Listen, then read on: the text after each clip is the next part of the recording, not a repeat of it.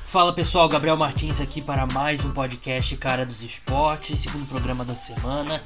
E hoje eu vou conversar com você, você ouvinte, você leitor, você meu seguidor no Twitter. Literalmente, eu mandei lá no Twitter pedindo que vocês mandassem perguntas e vocês mandaram várias interessantes que eu quero falar sobre aqui, sobre NFL, sobre NBA também, mais sobre NFL.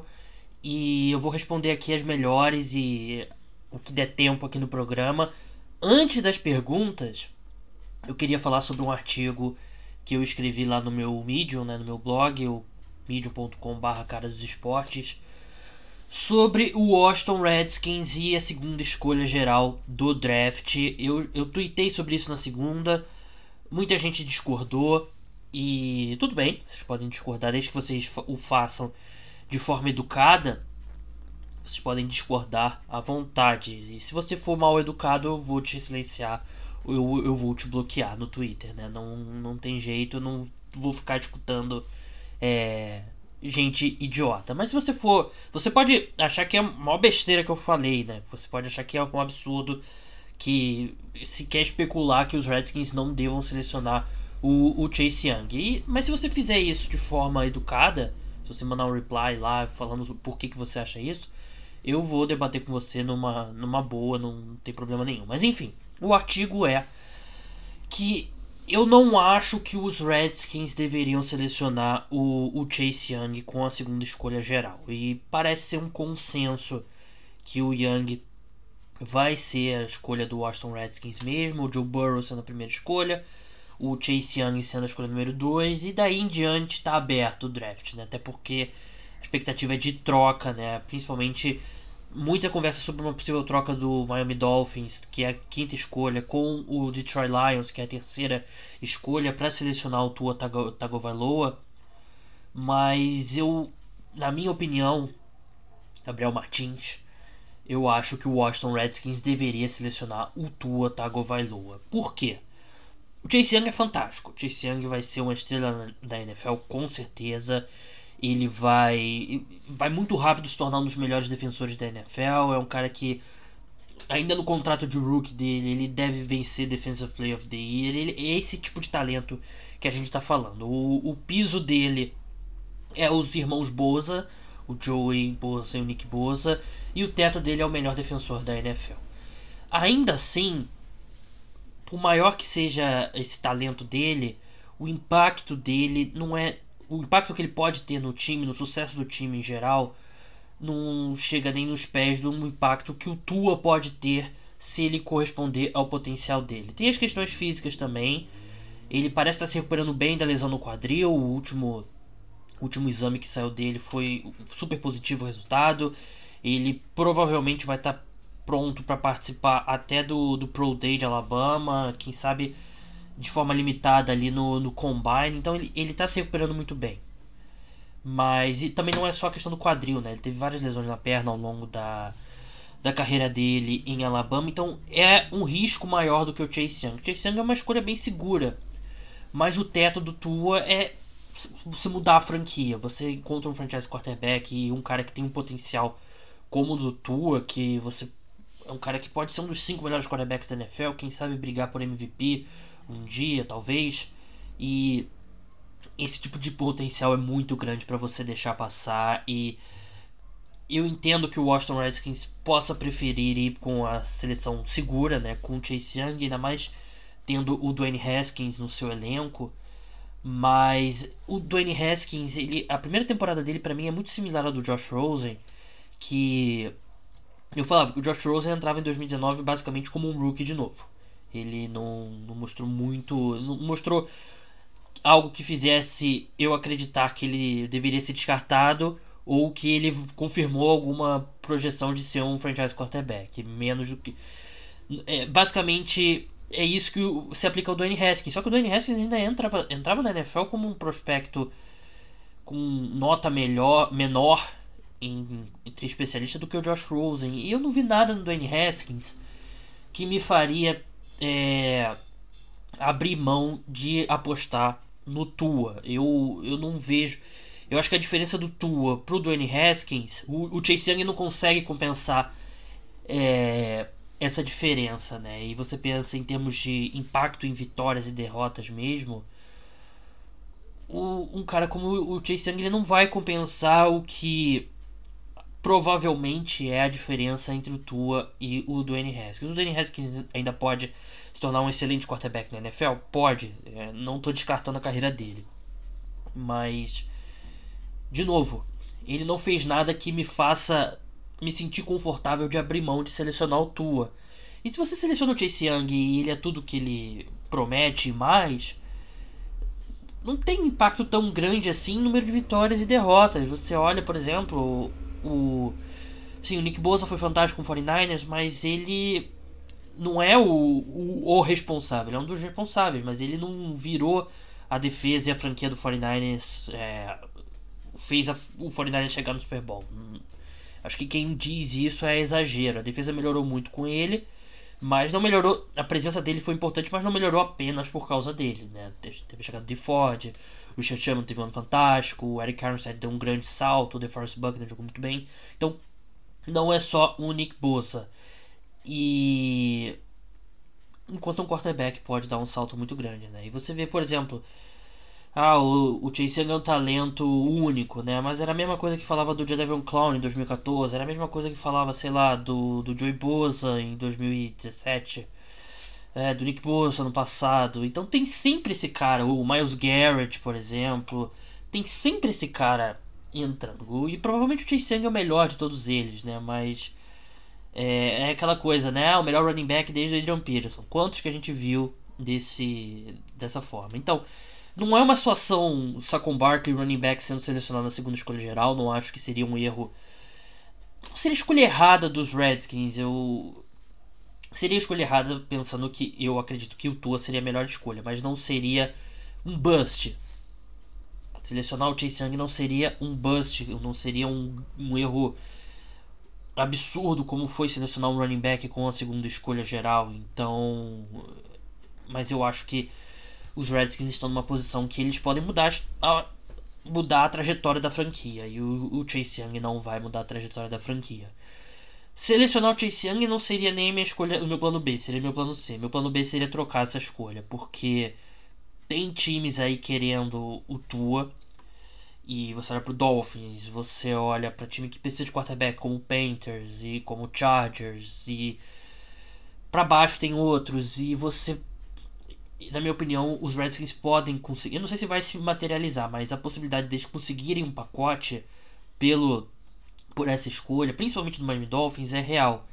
E se o Miami Dolphins faz alguma proposta para subir da 5 para 2 e inclua, sei lá, a própria escolha 5 e a escolha dos Steelers dessa temporada, né, que tá com o Miami Dolphins pela troca do Minka Fitzpatrick, que talvez mais uma escolha de segunda rodada, ou duas escolhas de segunda rodada, ou uma escolha de primeira rodada do Texans, talvez, eu acredito que o que o, o, Redskins deveria trocar, porque se você não vai selecionar um quarterback no uma segunda escolha geral, o melhor, o melhor valor é trocar essa escolha, porque de novo, o Chase Young ele é fantástico, mas se você puder obter um pacote com múltiplas escolhas de primeira rodada, escolhas de segunda rodada, tá provado matematicamente que a melhor, a, me, a forma mais eficiente de draftar é você trocando para baixo e acumulando escolhas, né? E se você conseguir múltiplas escolhas de primeira rodada de segunda rodada, eu trocaria, até porque os Redskins têm vários buracos no elenco e poderia poderia criar uma base aí para os Redskins terem sucesso no futuro próximo, mas é seria meu plano B e meu plano C seria draftar o Chase Young, que ele é um jogador fantástico mesmo, ele vai ser um grande jogador da NFL. Eu só não acho que é o melhor valor que os Redskins podem obter com a segunda escolha geral. Bem, vamos passar para as perguntas agora, né? Tem uma pergunta sobre NBA que eu quero responder, vai ser, vai ser no final, as outras todas vão ser sobre NFL. E vocês mandaram várias perguntas legais, agradeço. Vou começar combinando duas, que é basicamente o mesmo tópico. O, Ralph, o Rafael Pinheiro perguntou: os Chiefs devem assinar com o Mahomes agora nessa off-season ou esperar? Por quanto deve sair o novo contrato, né? E esse foi o mesmo tópico que o Vitor Cossabili perguntou: Chiefs vai conseguir ter um time competitivo com um novo contrato do Mahomes?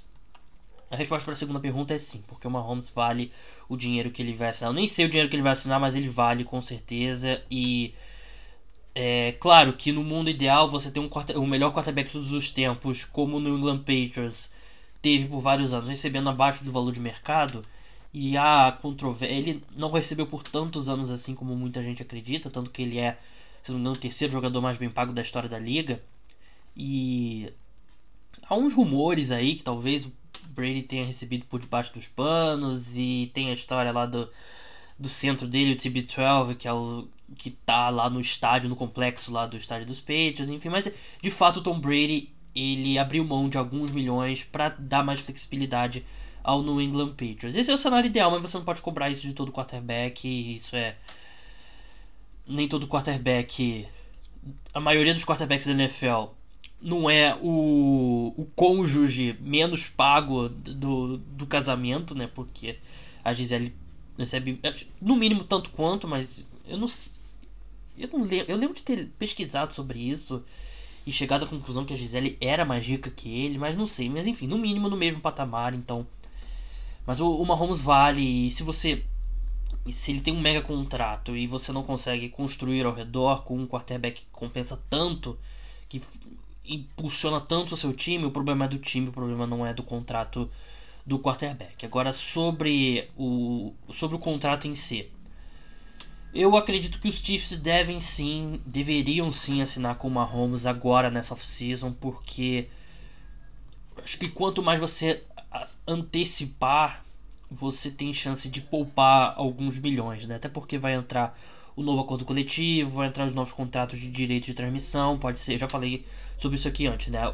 A tendência é com o novo acordo coletivo e com entrando os novos contratos de direitos de televisivos da NFL, a tendência é o cap dar um salto. E se você consegue antecipar essa renovação, pode ser que quando dê o salto, o o seu o, os contratos de antes vão ser bem defasados em relação ao aos novos contratos. Então, eu acho que seria inteligente da parte do, do Kansas City Chiefs antecipar, até porque o jogador, mesmo tendo dois anos de contrato, mesmo pensando nisso, o jogador não consegue é, recusar dinheiro, né? A gente vê muito isso, principalmente na NBA, né? Que os times antecipam as renovações mesmo sem, sem poder, porque você segura logo o jogador e o jogador o, o Patrick Mahomes, ele tá no. Vai entrar no quarto ano de contrato dele. Vamos ver quanto é que ele.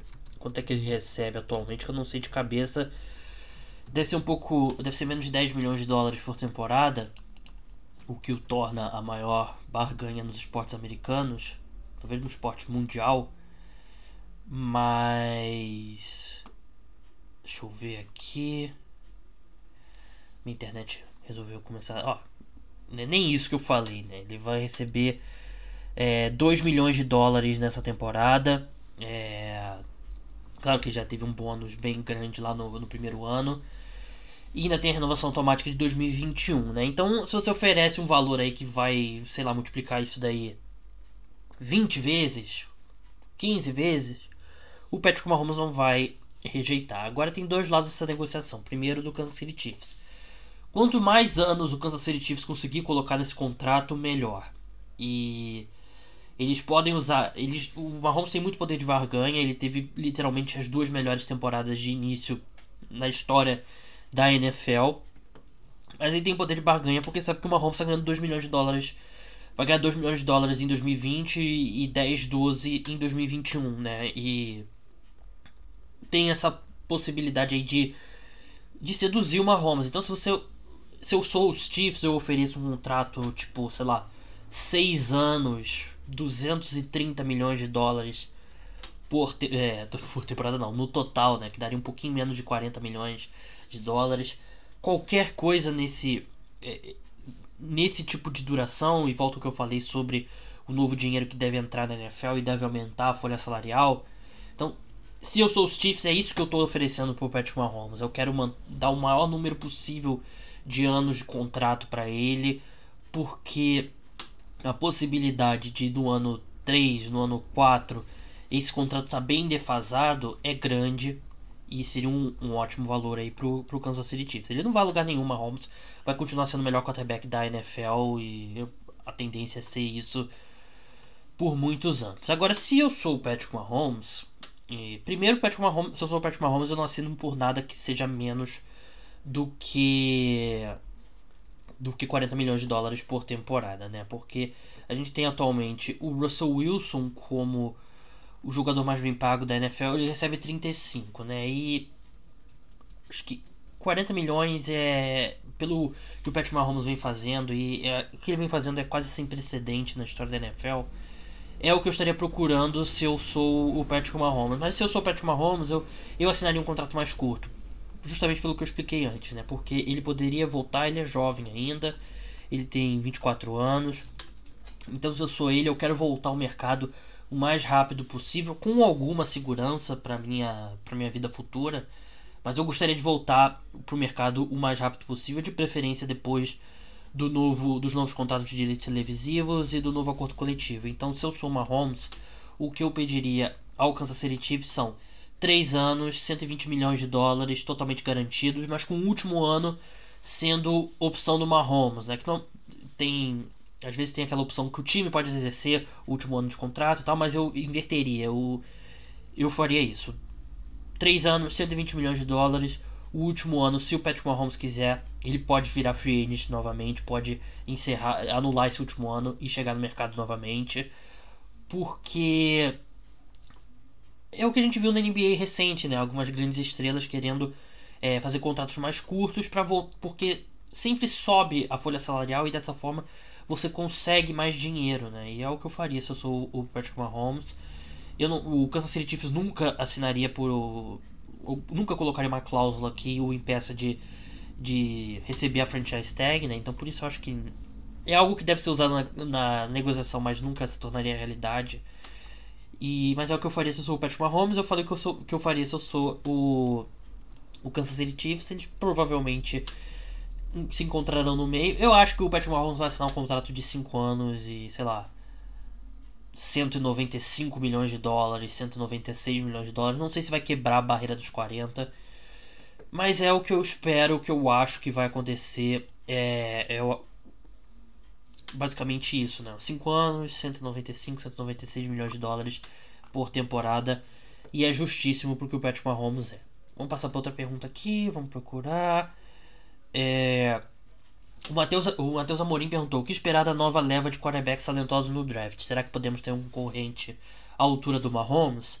É difícil esperar que alguém vá jogar à altura do Mahomes, né? É difícil, ainda mais um jogador, um jovem, um rookie, né? Mas eu gosto muito do Joe Burrow e do Tua. Eu acho que eles vão ser jogadores fantásticos na NFL e o Joe Burrow ele entra como um cara que faz tudo que você possa querer de um quarterback. O Tua mais cru, o Tua precisa de vai precisar de mais tempo para para ficar 100% fisicamente, mas ele também é um cara que ele, mais móvel ainda que o do que o Joe Burrow e apesar do Joe Burrow ter uma boa mobilidade também, o Joe Burrow ele não tem o, o braço, a força no braço aquele a mais, né, nota 10, mas é nota 9 e ele é nota 9 em quase tudo que você espera de um quarterback o Tua talvez fisicamente, tirando as questões das lesões, ele fisicamente talvez seja mais.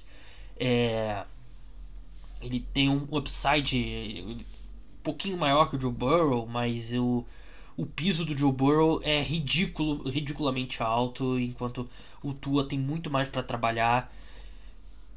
Mas são dois jogadores que eu acredito que vão ser grandes quarterbacks aí por muitos anos e se eu fosse um time pensando de quarterback, eu faria de tudo para para conseguir um deles. É, o Thiago Assis perguntou, além de inside linebacker e wide receiver, quais são as maiores necessidades dos Packers. Essas são duas grandes necessidades mesmo, mas eu, eu acho que cornerback é uma necessidade grande para a equipe também, porque o Jerry Alexander é promissor, mas ele teve altos e baixos. Eu não sei o quanto você pode confiar no Kevin King também, que é um bom cornerback, mas ele, eu acho que você pode fazer melhor que ele na, nessa posição. Então, e você precisa de profundidade, né? Você precisa de 3, 4 cornerbacks, então eu acho que é uma posição que a equipe precisa. E Tyrande, né? Porque o Jimmy Graham, ele coitado, ele já não, não aguenta mais, ele não tem mais a mobilidade, o atleticismo dele basicamente foi embora e ele deve ser cortado porque ele é muito caro. Então acho que Tyrande vai ser uma, uma grande necessidade da equipe. O o Felipe Bassante perguntou o que os 49ers deve, deveria fazer na free agency no draft. Acha que o Garoppolo consegue evoluir para essa próxima temporada? Essa foi a primeira temporada completa do Garoppolo como titular e a maior parte dele ele jogou muito bem. A temporada dele foi muito boa e acho que você não pode deixar os últimos três drives do Super Bowl apagar o que o, o Jimmy Garoppolo fez ao longo do ano. Então não há motivo nenhum para achar que ele não possa evoluir na próxima temporada, mas ele é um bom quarterback titular. Ele não é, um, não é elite, ele não, provavelmente não é.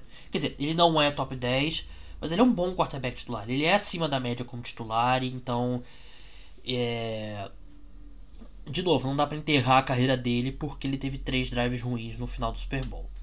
É, no final do Super Bowl, eu digo no final do jogo, né? Não no final do Super Bowl, como alguns jornais por aí colocam. Mas o que, que o 49 deveria fazer na free agency, no draft? No draft, eles estão penúltima escolha, vão ter que esperar ali ver como a primeira rodada vai se encaixar e ver, eu ver o... eles estão numa posição que eles podem conseguir um wide receiver, né, que que não seja daqueles top que nunca vão chegar, mas é uma classe muito profunda de wide receiver. Eles eles têm que pensar no substituto para o Joe Staley. Na free agency, é eu acho que vai ser complicado fechar um contrato com o Eric Armstead, porque, sinceramente, eu faria uma oferta para ele, claro, ele teve um ano fantástico, mas teve um ano fantástico e outros bem ruins, e, e você tem muita profundidade nessa posição. Você tem o DeFord, você tem o DeForest Buckner, você tem o, o Nick Bosa, então você já está pagando o, o DeFord, você vai ter que pagar o DeForest Buckner em breve, então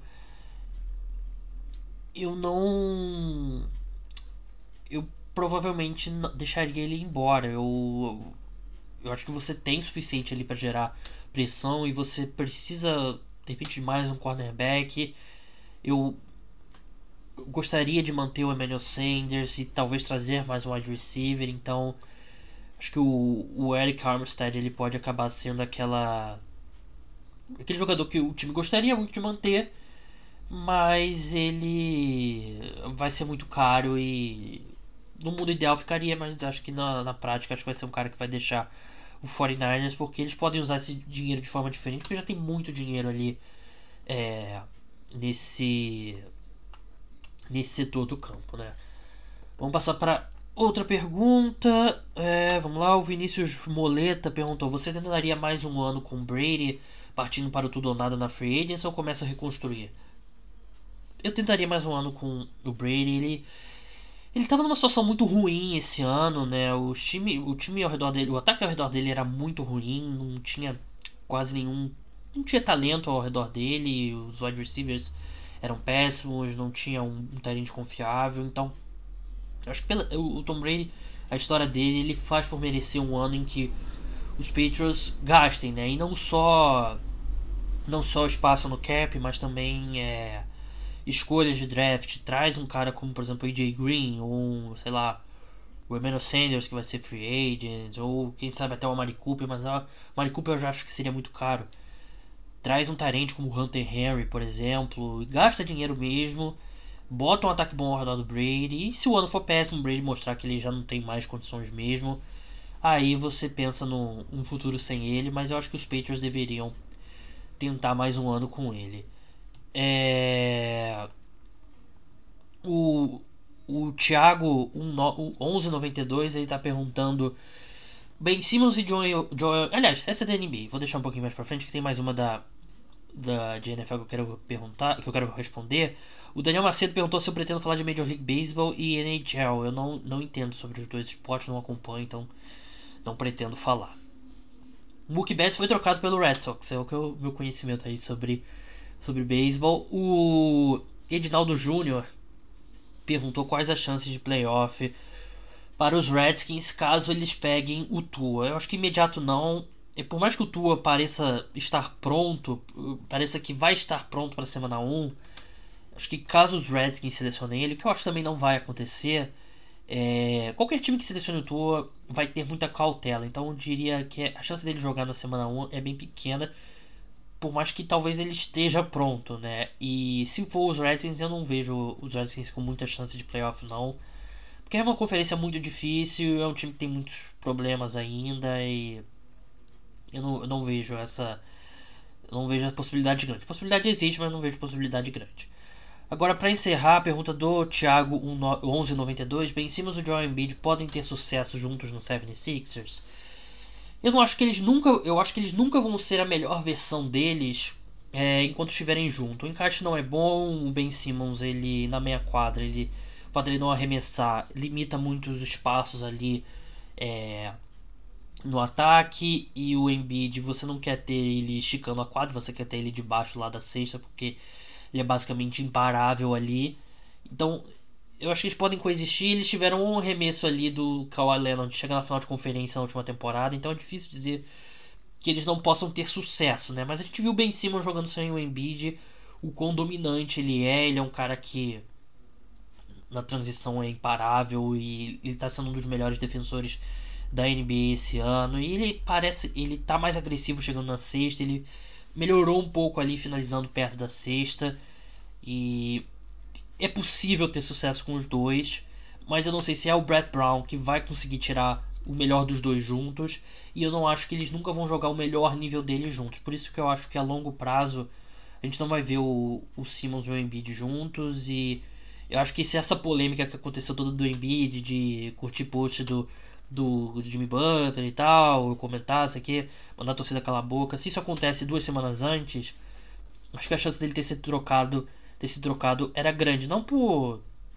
que os Sixers iriam se desfazer dele, mas, mas se junta isso com a forma como o Ben Simmons estava jogando é, sem o Embiid, eu acho que poderia ter feito os Sixers é, repensar muita coisa, porque eu acho que é mais fácil montar um time ao redor do Embiid do que do Ben Simmons. Eu acho que o Ben Simmons é um pouco parecido com o Lamar Jackson, que você tem que montar um esquema todo ao redor do Ben Simmons, como o Ravens fez com o Lamar Jackson. Ele no esquema tradicional não não faz tanto sentido. Eu gostaria muito de ver o Ben Simmons ali como muito como o Bucks faz com o Giannis, né? Que muitos minutos o Giannis é o cara mais alto na quadra, mas ele é cercado por arremessadores e, e assim ele o Bucks consegue tirar o melhor do, do Giannis. Eu acho que é basicamente o mesmo.